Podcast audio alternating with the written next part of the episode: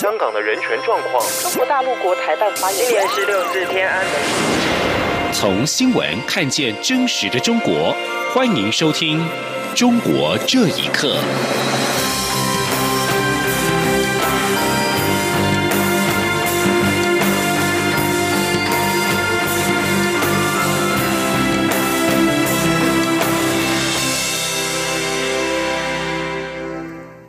听众朋友们，晚安，欢迎收听《中国这一刻》，我是李自立。针对美国联邦调查局局长瑞伊表示，中国会动用各种手段阻扰美国官员访台一事，我外交部发言人欧江安今天回应指出，中国政府粗暴干预外国政府与我国互动，外交部给予强烈谴责。瑞伊在华府智库哈德逊研究所发表演说时。揭露北京当局不当运用影响力渗透美国，例如以威胁逼迫的手段，企图阻挠美国各层级的官员访台。中国也会试图直接或间接影响美国官员的立场。中间人有时候甚至不知道自己遭到利用。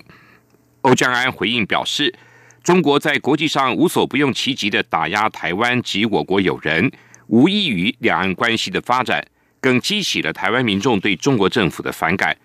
台湾的民主、自由、人权和法治的发展，这些成就已经普遍获得国际社会的肯定，这是中国政府无法打压的事实。外交部呼吁国际社会正视中国打压台湾的意图，并发挥道德勇气，抗拒中方无理的要求。另外，美国联邦调查局。近年来也加强调查涉及中国的商业间谍跟学术渗透案例。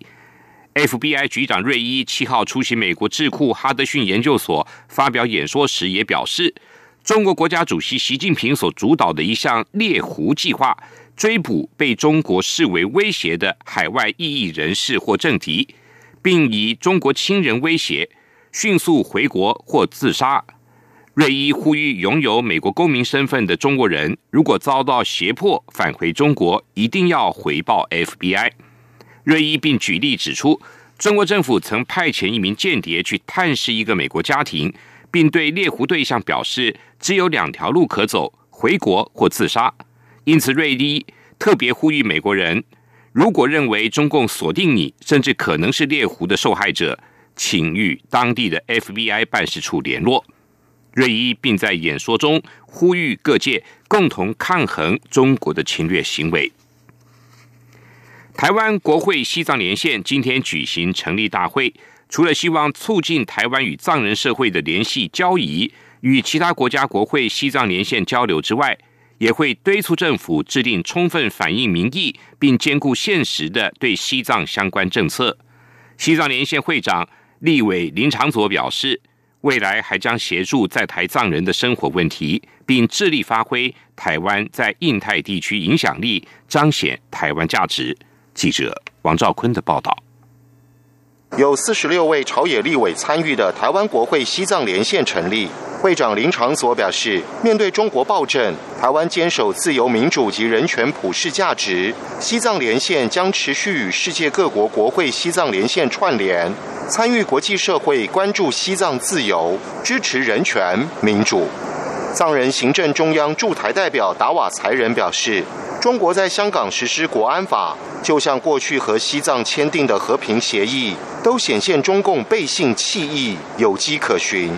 他说：“中国不管对西藏、对香港以及对台，所以说我们大家都共同面对同一个强权。”一个呃很无耻的政府的这样一个压迫的时候，呃，今天在这样的时候，我们能够成立这样一个台湾西藏连线，这是真的是非常的呃非常的及时的这样一个状态。藏台人权连线理事长扎西慈仁表示，第二代藏人会讲中文的不多，希望台湾国会西藏连线未来可以帮助西藏流亡学生来台学习中文。关于达赖喇嘛访台议题。林长佐指出，台湾应更开放表达意见，所以只要达赖喇嘛方便，台湾应随时欢迎。希望他能尽快来台访问。中央广播电台记者王兆坤台北采访报道。中国当局打压维权律师的手段也层出不穷。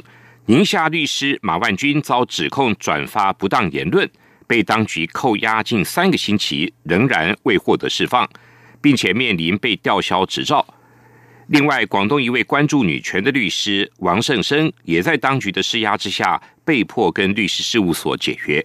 请听以下报道：因言获罪的宁夏律师马焕军，六月十七号被公安带走后，一直下落不明。知情人士透露，辩护律师六号终于成功会见马万军，确定关押原因是跟网络转发讯息有关。他说。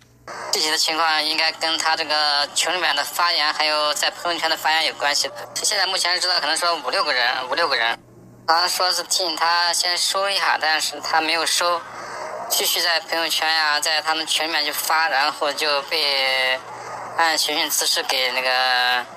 刑拘了，他是前面是行政拘留，那么行政拘留，行政拘留完了以后就刑事拘留，因为刑拘前面一直没成，没会会见成。昨天，昨天马鹏博律师通过那个视频的视频会见的方式会见了。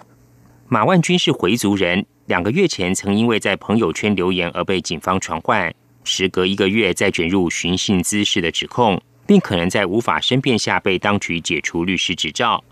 另外一位在广东的律师王胜生。同样成为当局打压目标。他去年和广州一家律师事务所签订受雇合约，并获得当地司法局审批。但近期司法局官员却要求律师事务所与王胜生解约。律师事务所负责人与司法局官员交涉过程中，获知当局不满王胜生动辄公开维权，随后律所的年度检查就遭到障碍，律所被迫向王胜生发出解约通知。王胜生的先生也是律师的陈以轩，在接受自由亚洲电台采访时，表达对于妻子的遭遇感到无奈。陈宇轩说：“他以前做了几个劳维的案子嘛，这个劳动维权的案子。去年约谈的时候，当时湖南省司法厅还故意问我：‘你老婆做什么的？’啊，我是也是律师啊，故意装作是这样的。然后，哎呀，假如他没有收入，你搞不搞得定？啊？这个后面你你说你法律途径有什么好处？中国这个法律都不算数的，他想怎么走搞怎么搞。王胜生向来关注女权。二零一六年三月，曾与十多名律师去函中国国务院，敦促当局加强对疫苗生产商的监管，并呼吁设立有效的监测机制。央广新闻整理报道：俗称武汉肺炎的 COVID-19 疫情还没有落幕，中国又面临了新的危机。内蒙古自治区再传鼠疫。当局又进一步调升了鼠疫的防控级别。专家认为，历经了武汉肺炎的重创，各界绝不能对这次疫情掉以轻心。一旦失控，后果不堪设想。请听以下报道。内蒙巴彦卓尔的鼠疫患者目前正在当地的医院隔离治疗，病情稳定。当局针对鼠疫防控发布了五级至中的三级预警，预警期将会持续到今年年底，并呼吁民众不要私自捕猎而食用疫病源头区的动物，也不要携带这些动物离开疫区。根据自由亚洲电台的报道，内蒙古跟邻近的蒙古国都有牧民非法捕捉和进食土拨鼠。旅居日本的蒙古族学者忽必斯受访时指出，不排除这是鼠疫的来源。蒙古地区有很多这个土拨鼠嘛，属于这个鼠鼠类的动物，有些是人去有的当这个肉食品来使用，这就引发这些动物的给人类传染。都都在提醒广大民众，他说我在在读当地宣传这个。严格按照鼠疫防控三三步，提高自我防护意识和能力等。根据中国官方的数据，去年全中国共有五例的鼠疫报告，造成一人死亡。中国红十字基金会大病救助专案专家任瑞红表示，虽然这个个案的数量不多，却警告绝对不能够掉以轻心，一旦失控，后果不堪想象。他说。腺鼠疫，我们没有得到很好的救治的话，它会变成肺鼠疫。变成肺鼠疫的意思，就是像我们现在说的武汉肺炎一样了，就是说它可以在人际之间通过飞沫来进行传播，这个就很恐怖了。并且肺鼠疫的死亡率非常的高，因为它可能会进一步的感染变成了一个嗯败血症，就是它很快会进入到血液里的感染，这个就很难控制。任瑞红指出。不要只看官方数据，也不要只听官方的说法，该怎么严防就该怎么严防。就像去年十一月武汉肺炎刚传出时，不像官方强调的是可控可防的，后来事实验证了。同样的道理，在中国这样一个专制国家，官方的宣传喉舌是服从于政治，而民众是要用所获得资讯来做判断。除了中国内蒙古自治区，蒙古国七月初也先后的确诊了两例鼠疫的个案。俄罗斯更在六号宣布禁止民众在中俄接壤的边境地区狩猎。鼠疫感染主要有三种：腺鼠疫、肺鼠疫跟败血性的鼠疫。鼠疫是一种可感染动物和人类的传染病，由鼠疫野尔森杆菌所引发。如果未接受治疗，是可能致命的疾病。央广新闻整理报道：缅甸北部克钦邦帕坎镇的玉矿上周发生了大规模的坍方，导致至少一百七十四名矿工死亡。近年来，这个全球最大的玉石产地频频的发生矿灾事故，这里所出产的玉石因此也被批评为是血玉，而中国是缅甸玉产业的主要买家。他们无形中成为这些灾难的推手，请听以下报道。根据自亚洲电台报道指出，国际环保组织全球见证负责缅甸事务的高级互动人士辛德斯特罗姆表示，当地每年都会发生几十起玉矿灾变事故，特别是在雨季，导致每年都会有几十人到几百人因此丧生。最近发生的这起矿灾，至少造成有将近两百人死亡，意味着即便不是有史以来最致命的一起事故，至少也是其中之一。而针对这种高风险的开采工作，辛特斯特罗姆表示，缅甸玉开采是一个非常困难以及代价高昂的工作，特别是对那些个体玉矿实践者来说，从事故风险以及长期身心健康的角度，这个工作都非常的致命。新的斯特罗姆说：“中国买家在这个血腥产业链当中扮演了相当重要的角色。”他说：“They play an enormous role because China is by far, arguably, it's really the only market for jade.” 他们扮演了非常重要的角色，因为中国可以说是缅玉目前唯一的市场。这意味着中国对提升缅玉开采产业的环境有着最为重大的影响。如果中国政府施加了更大的压力，确保在中国出售的缅玉是合法、负责任地开采出来的，情况或许就不会这么糟。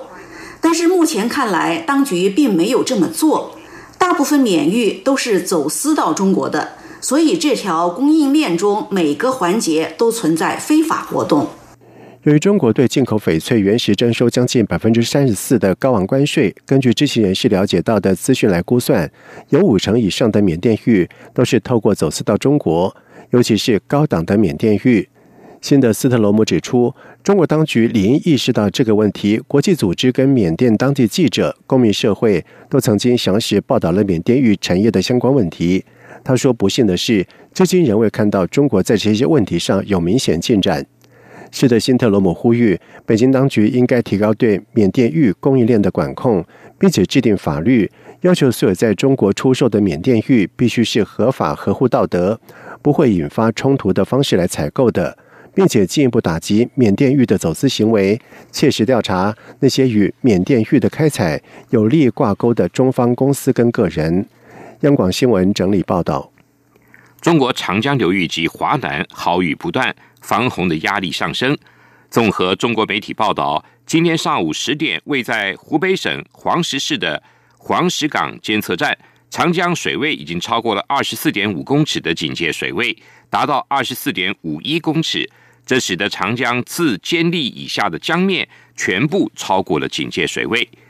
受到豪雨影响，截至七号下午四点，南方十一个省区已经有一百三十多处不可移动的文物。因为洪灾受到损失，而长江流域连日来的好雨已经向下游蔓延，导致长江水位的上涨。长江水利委员会今天预测，未来几天长江中下游将会持续有好雨，水位恐怕会持续的上涨，最高将会超越警戒水位约一到一点五公尺。而从今天起到十号，长江中下游将会出现一百到两百毫米的雨量。与湖北监利隔着长江相望，同在洞庭湖口的湖南岳阳，今天观测到的二十四小时跟六小时的累积雨量，双双突破了一九五二年开始有记录以来的历史新高。以上，中午这一刻，谢谢您的收听。这里是中央广播。